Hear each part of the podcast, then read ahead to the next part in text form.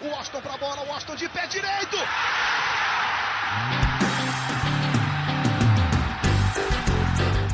Está entrando no ar o podcast. Sabe de quem?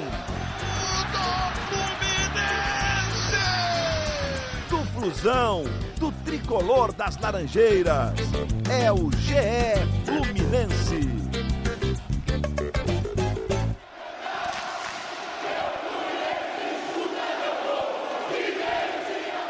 Você que tá ligado no GE Fluminense, tá sempre com a gente. Eu sou Igor Rodrigues, nesse podcast que é completamente pensado e dedicado para você, torcedor tricolor, que está livre, está dormiu tranquilo, acordou nesta terça-feira com um sorriso no rosto. Porque se o ano não foi bom, pelo menos ficou, né? Ficou na Série A, o Fluminense não cai mais. Obrigado, amigo. Obrigado, Vasco, que bateu o Cruzeiro na noite de segunda-feira. O Cruzeiro segue na nhaca e o Fluminense não cai mais. Para isso, para repercutir já em ar de felicidade, que é o que importa. Hoje eu tô aqui com o nosso gigante finlandês de volta. De volta no nosso amplo estúdio de gravação aqui do Grupo Globo. Cauê Rademacher, tá bem, Cal? Tô bem, mas eu nunca tive medo da queda. Eu sempre deixei claro aqui Sempre. que time grande não cai nos pontos corridos.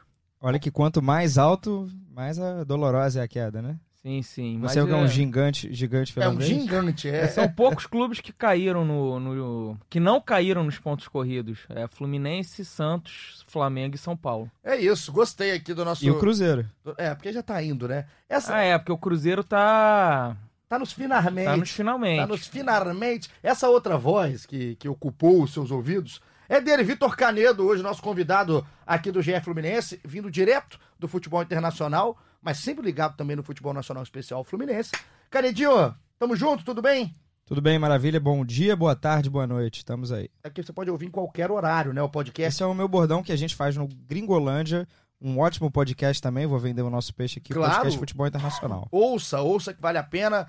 E aí, também você pode ouvir pelo globoesporte.com.br podcast. A gente tá no Spotify, é aplicativo do Google, da Apple. Ouça por onde quiser, só não deixe de nos ouvir.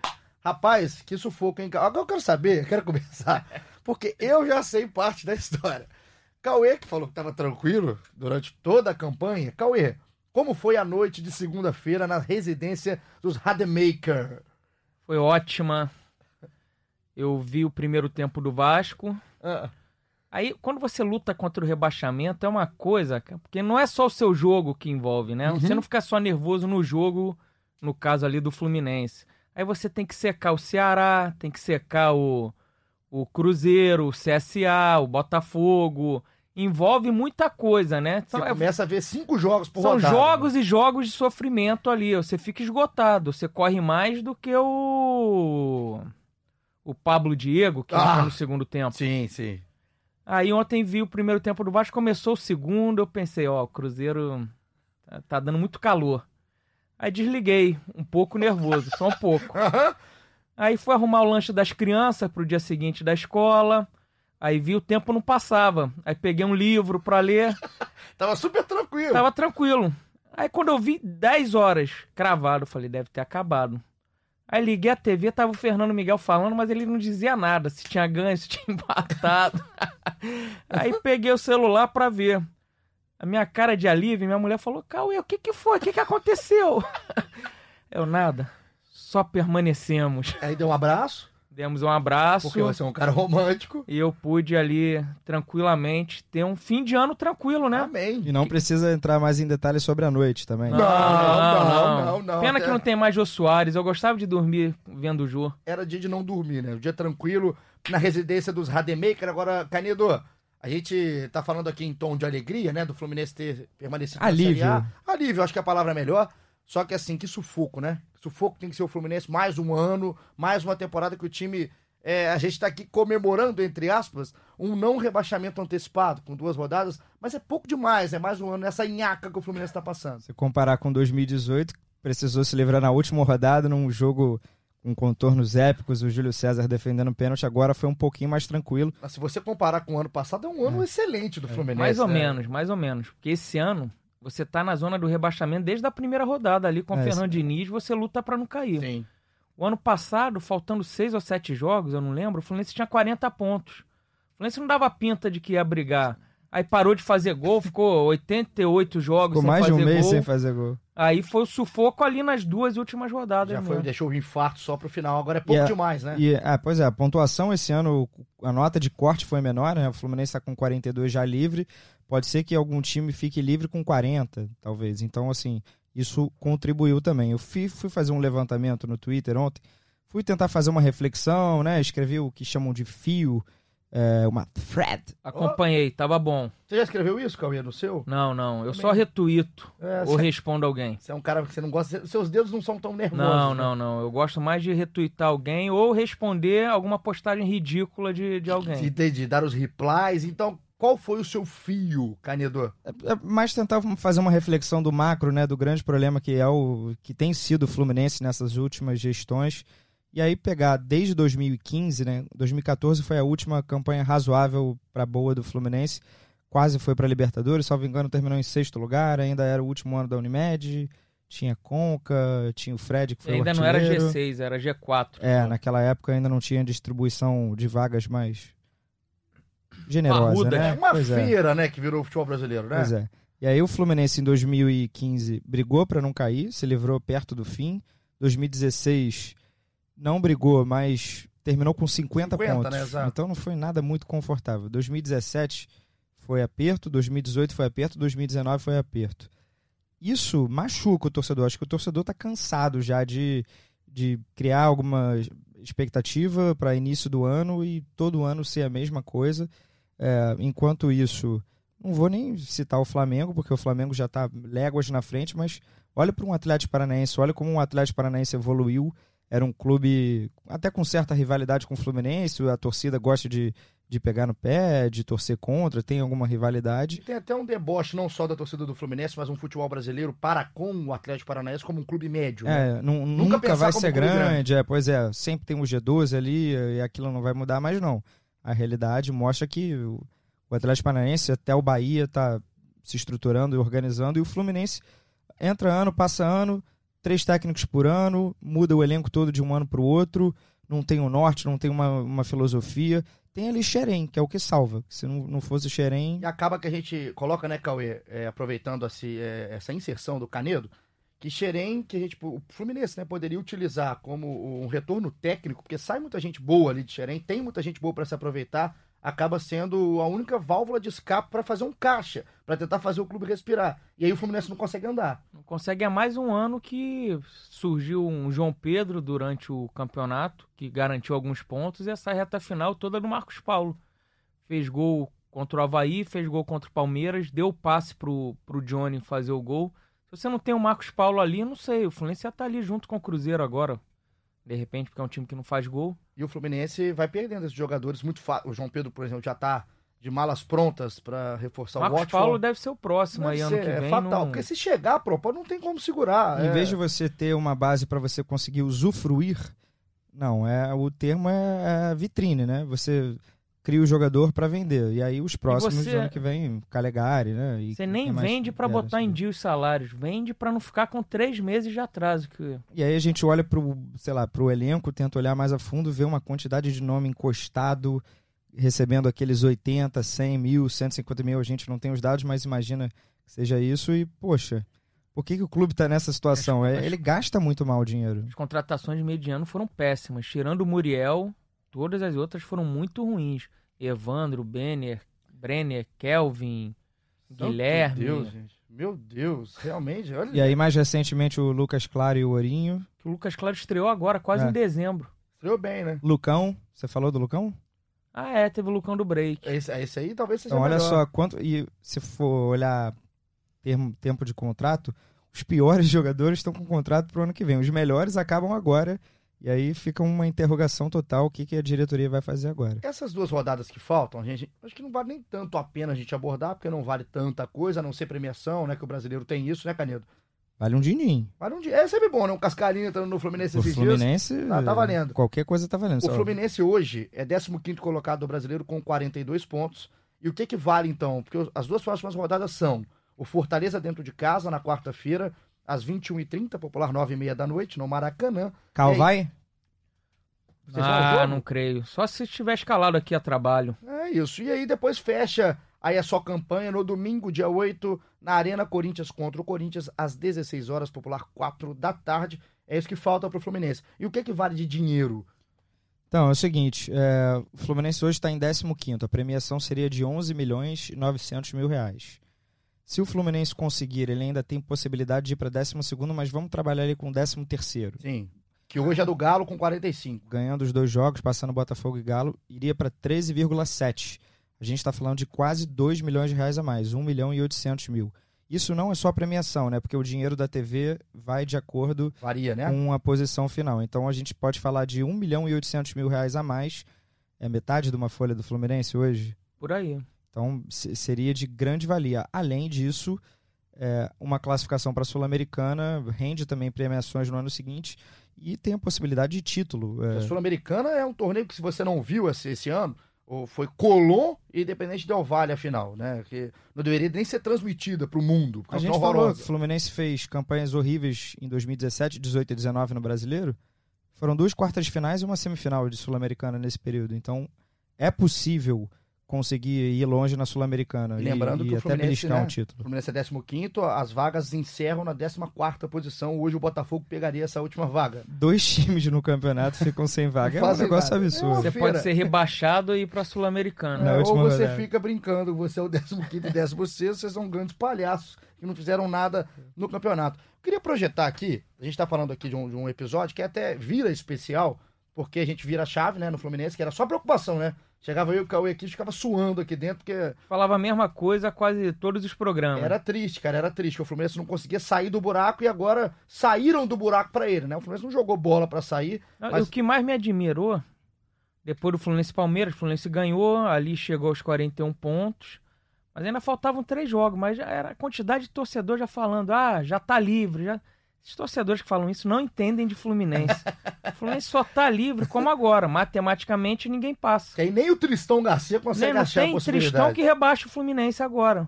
Mas tem torcedor que começa a comer. Aí empatou com o Havaí, já tava tudo com medo de novo. Ih, se o Cruzeiro ganha do Vasco. O negócio é que assim, o Fluminense não, se esfor- não fez nada pra sair. Mas tá tão ruim o negócio lá embaixo. O Fluminense não precisou nem jogar bola. O Botafogo não precisou jogar bola. O Atlético Mineiro, um campeonato horroroso. Também não nem brigou direito ali no rebaixamento.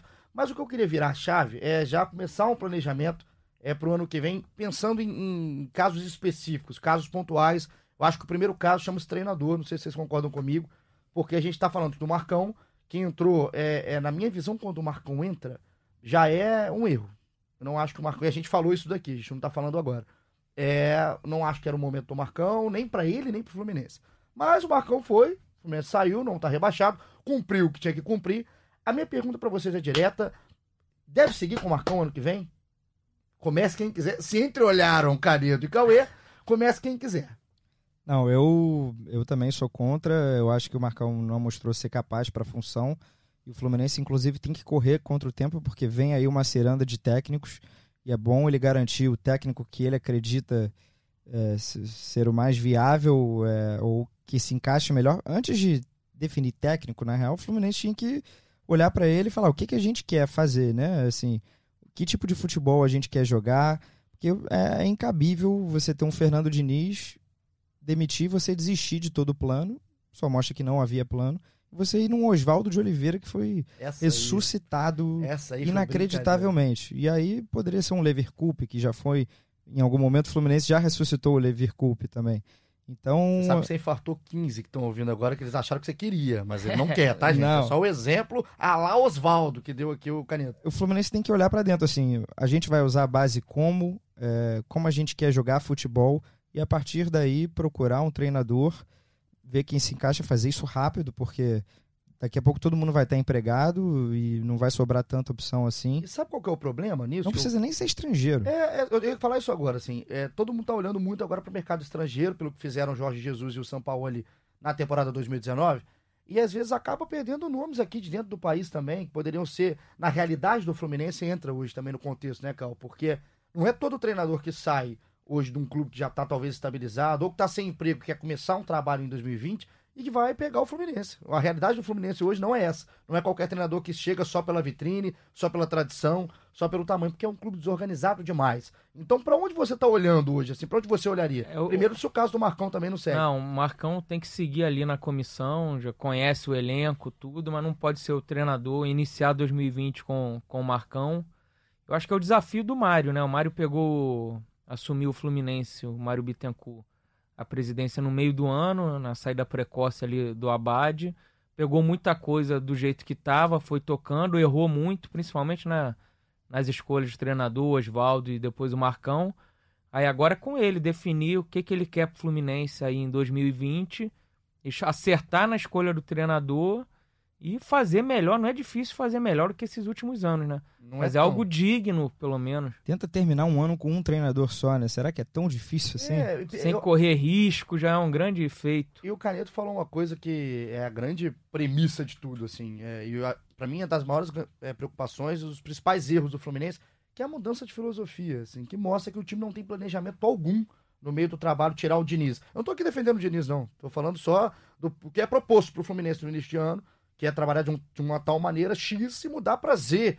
No meio do campeonato, trazer um Oswaldo, e aí colocar. O Fluminense acaba colocando a corda no pescoço dele mesmo, assim, quando muda no meio Porque do fica caminho. sempre correndo atrás de nomes e, e- e não pensa no resto, né? Sempre em grife. É o que tá E aí dá- disponível dá ali, volta. nego, o Anda em pessoal pega. círculo. Agora vamos fazer o seguinte também. A gente tá falando aqui, aí lá em casa, o pessoal que tá em casa, o trabalho, tá no banho, então os safados tomam banho, né? Ouvindo isso aqui, acha a voz caliente. É o seguinte, é o seguinte. Vamos olhar, é, eles estão pensando assim, do lado de lá. Esses caras estão falando, mas quem que é nome? O que, que tem de nome hoje disponível para fazer um trabalho diferente do que foi feito no Fluminense? A gente não tá aqui dando informação, porque nem acabou o brasileiro. É só nome como proposta, como ideia. Quem que vocês veem disponíveis no mercado ou talvez nomes que o Fluminense pode buscar fora do país? O, o Cuca tá disponível. O Dorival tava com algum problema de saúde. Eu acho que para ano que vem ele volta. Graças o a Deus, Dorival. tudo, tudo- parece que deu tudo certo com o Dorival na recuperação. O Odaí. São três nomes que me vêm à cabeça agora. O Daí. Eu acho que um nome que também vai pintar, só pra gente colocar aqui como alternativas. O Zé Ricardo vai sair do Internacional, porque o Inter já tá negociando com o Cudê. O Barroca no Atlético Goianiense. O presidente até do Atlético Goianiense falou algo referente saiu, ao né? Ele falou que estava com problemas familiares, É. né? Aí falou, o presidente lá falou algo de, de o Fluminense, a gente não tem essa informação aqui no site ainda. São alguns nomes. Algum, agora, algum desses que você falou, tem mais algum, Canedo, na cabeça? Assim, livre, leve, solto, acho que não. Mas se eu fosse Fluminense, eu tentaria ah, tentaria dar um tiro, não é garantia, mas no Rogério Ceni, que tá no Fortaleza, que foi até teve o nome sondado no Atlético Paranense, que vamos combinar, hoje é mais vantajoso você ir Atlético do que pro Fluminense, é, mas eu tentaria o Rogério. E aí, não conseguindo o Rogério, tem os outros dois estrangeiros aí que foram muito comentados ao longo do ano, o Ariel Roland, técnico do Independente, campeão da Sul-Americana em 2017, e o BKSS, que foi auxiliar do Sampaoli, trabalhou no Defensa e Justiça, foi vice-campeão argentino e estava no Independente, foi, foi demitido recentemente. Mas claro, se você for pensar o mercado direito, você encontra vai nomes achar. aqui e lá fora. Agora, desse, desse, desse pacotão que a gente fez aqui, só de alternativas, de novo colocando, não é informação, um pacotão de alternativas ao Fluminense para a próxima temporada, caso o Marcão não siga ali como comandante. Alguém enche os olhos de vocês? O Rogério Ceni que o Canedo falou, tá no Fortaleza, eu acho um ótimo nome. Já tinha até falado dele aqui em, em conversa, bate-papo aqui na, na redação, no ano passado. Quando ele subiu com Fortaleza, eu já achava que era um nome certo para você investir. Só que eu não sei se o que ele tá fazendo agora, se já não valoriza muito o Rogério Ceni para a próxima temporada, colocando na realidade financeira até do Fluminense.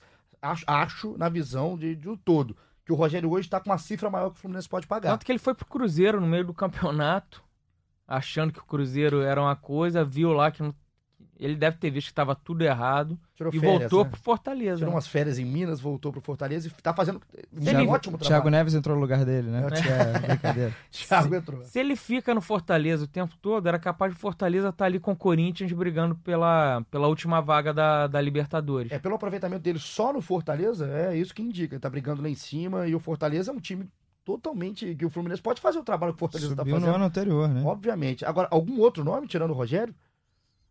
Que, que realmente é, vocês acham que pode dar um- uma cara diferente pro Fluminense? Falou em Odaí, falamos Zé Ricardo, O Dorival, a última passagem Dorival. dele no Flamengo É, foi muito eu boa, tentaria né? o Dorival ou eu iria pra algum gringo. Eu gosto do Dorival. Não, não por simplesmente, por simplesmente ser algum gringo, mas pensar alguém que quisesse jogar bola, conseguisse aproveitar a base bem, são características assim mais a ver com o Fluminense. É, eu iria para essa linha, mas eu acho que o meu número um hoje, agora, nesse momento, seria o Rogério Senna. E Então- gringo você tem que ter paciência também. Quantos gringos deram errados aí? Agora que o Sampaoli e o Rogério Will e o Jesus deram É, certo. não adianta colocar gringo no mesmo bolo. É gringo, vai dar certo que nem os outros, não. Existe É. sempre um contexto. Se você parar pra pensar, muito mais deu errado do que deu certo Sim. até agora. O Gareca, se você for lá pensar no Palmeiras, o Paulo Bento já veio treinar aqui o Cruzeiro, enfim. Tem que contratar só porque é gringo. Exato, E não- tem, tem que pesquisar, vai a fundo. O Flamengo e Santos não descobriram a fórmula do futebol agora só com isso. Realmente tem que saber a fórmula, a filosofia de trabalho de quem vai trazer. Olhando pro elenco, é, com quem pode sair, é preocupante, né? O, o tá terminando no Fluminense. Porque a gente fala em Caio Henrique, a gente fala no Alan, pra parar aí. Talvez dois dos grandes jogadores do Fluminense na temporada. Danielzinho. Danielzinho também, um cara que foi bastante regular, né? né, Durante. O Nino, que fez o- a lambança do pênalti aí contra o Havaí, mas é outro que o contrato encerra e teve um ano mais Teve um bom ano. Ele com um positivo zagueiro- do que negativo. Eu acho que ele com um zagueiro melhor ao lado, eu, eu acho que ele se desenvolveria bem. O Nino Como me jogador. surpreendeu. Eu vou te falar a Sim, verdade. esperava bem menos do... Porque quando você olha o Nino, né, ele é troncudão, espichado, né? Só que você fala, esse cara é desengonçado. E não, ele, ele, assim, Tem boa noção de cobertura, Tem. antecipação. ele tem muito mais leitura de jogo que velocidade, até pelo tamanho que ele tem, mas ele me surpreendeu. É, nesses nomes que a gente tá falando, qual que seria a prioridade do Fluminense pra vocês? Caio Henrique. Caio Henrique. Caio Henrique também. Ele? Foi o melhor jogador. Até na última participação minha aqui no podcast eu falei. Pra mim, disparado o melhor jogador do Fluminense no ano.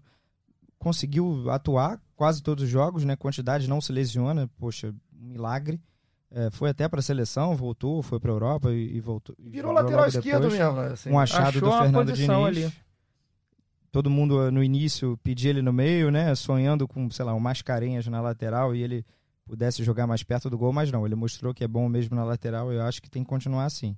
Mascarenhas tá bem? Não, o Mascarenhas tá sempre machucado. Ano que vem volta, é Ah, a promessa. Aí vai machucar em março, e depois volta em novembro. Quando tiver um setorista aqui, ele. Tá, ele a gente cobra. assim. crava essa. Mas Então, é, quem tem contrato é, é quem tá embaixo, assim. Nenê, esses reforços Ganso. mais recentes. É, eu eu não diria nem que o Ganso tá embaixo. não, mas não, eu digo quem tem contrato. Muriel, até um bom achado. Esse tem Muriel. contrato, segura. o Johnny ele. acaba também, não Johnny deve vai o ficar. embora. Johnny vai, né? O Johnny vai. Vai pro Benfica, aparentemente. Tem um pré-contrato assinado.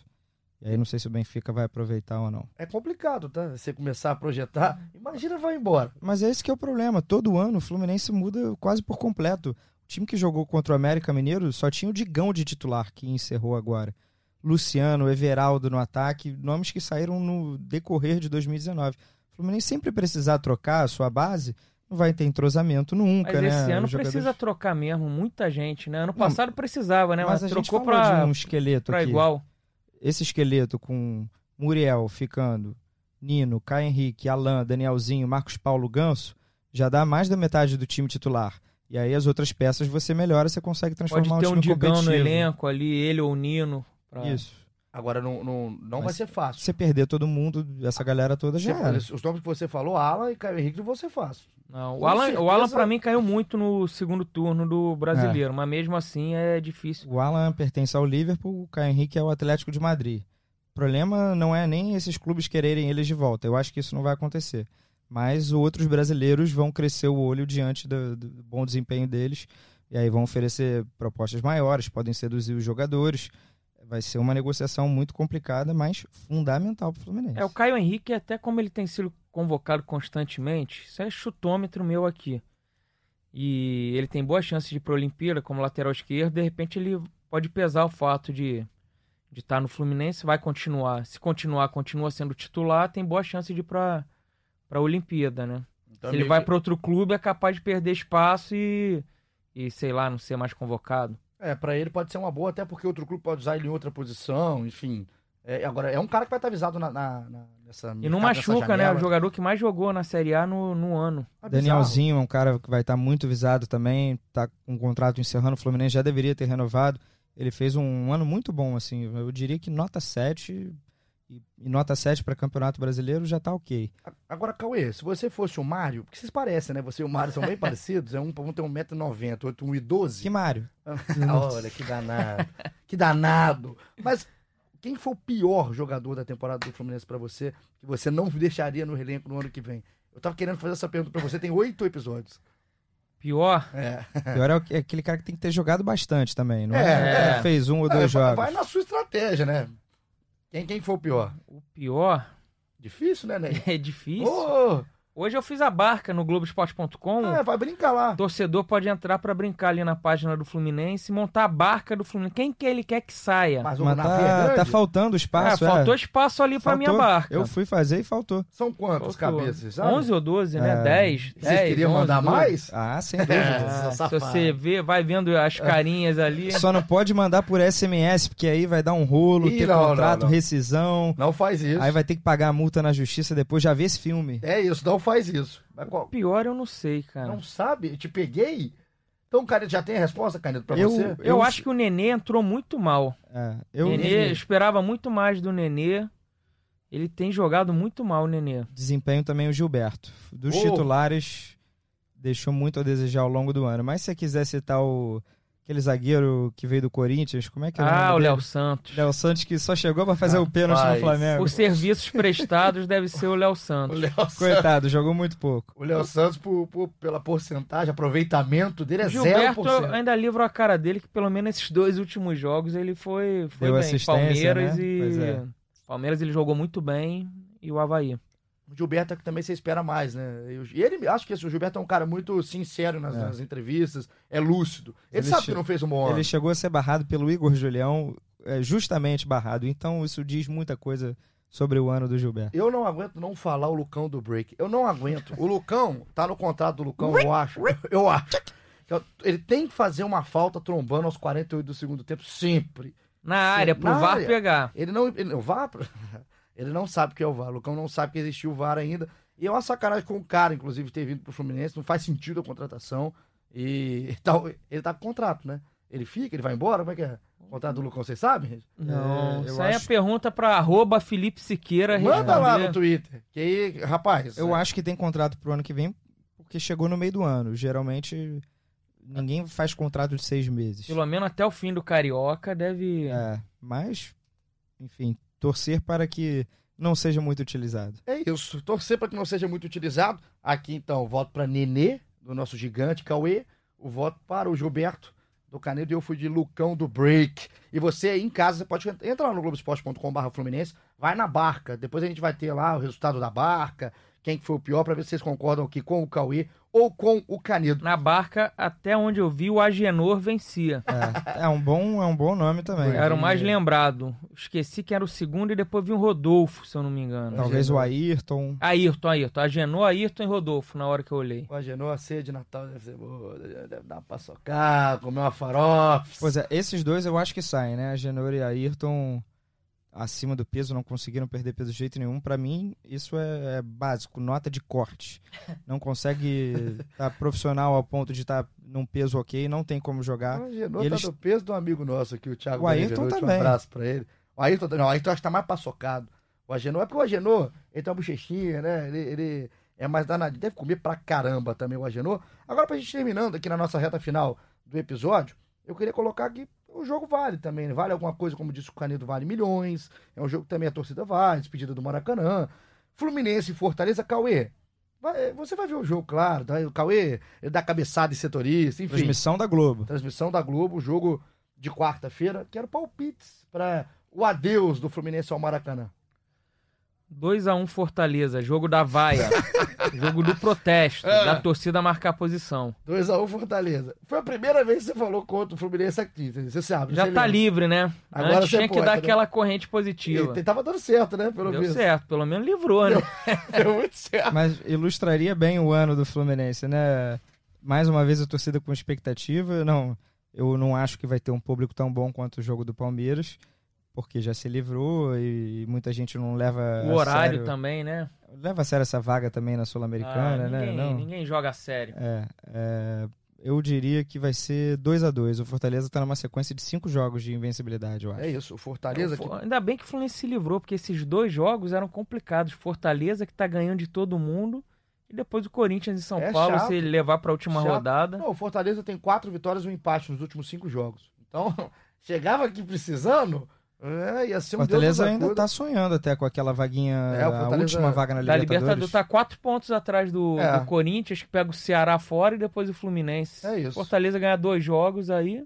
E tá 5 do Inter, enfim, Fortaleza ainda tá brigando, então 2x1 e 2x2. O comentário aqui de Cauê e Canedo. A gente Eu volta- estarei lá, tá? Estará lá? Cauê, Cauê também vai, é um grande safado. E agora que eu vou fazer é o seguinte, vou prometer pra vocês que a gente vai ter a partir da semana que vem, que acaba a temporada, Cauê. Ah, acaba o podcast? Não.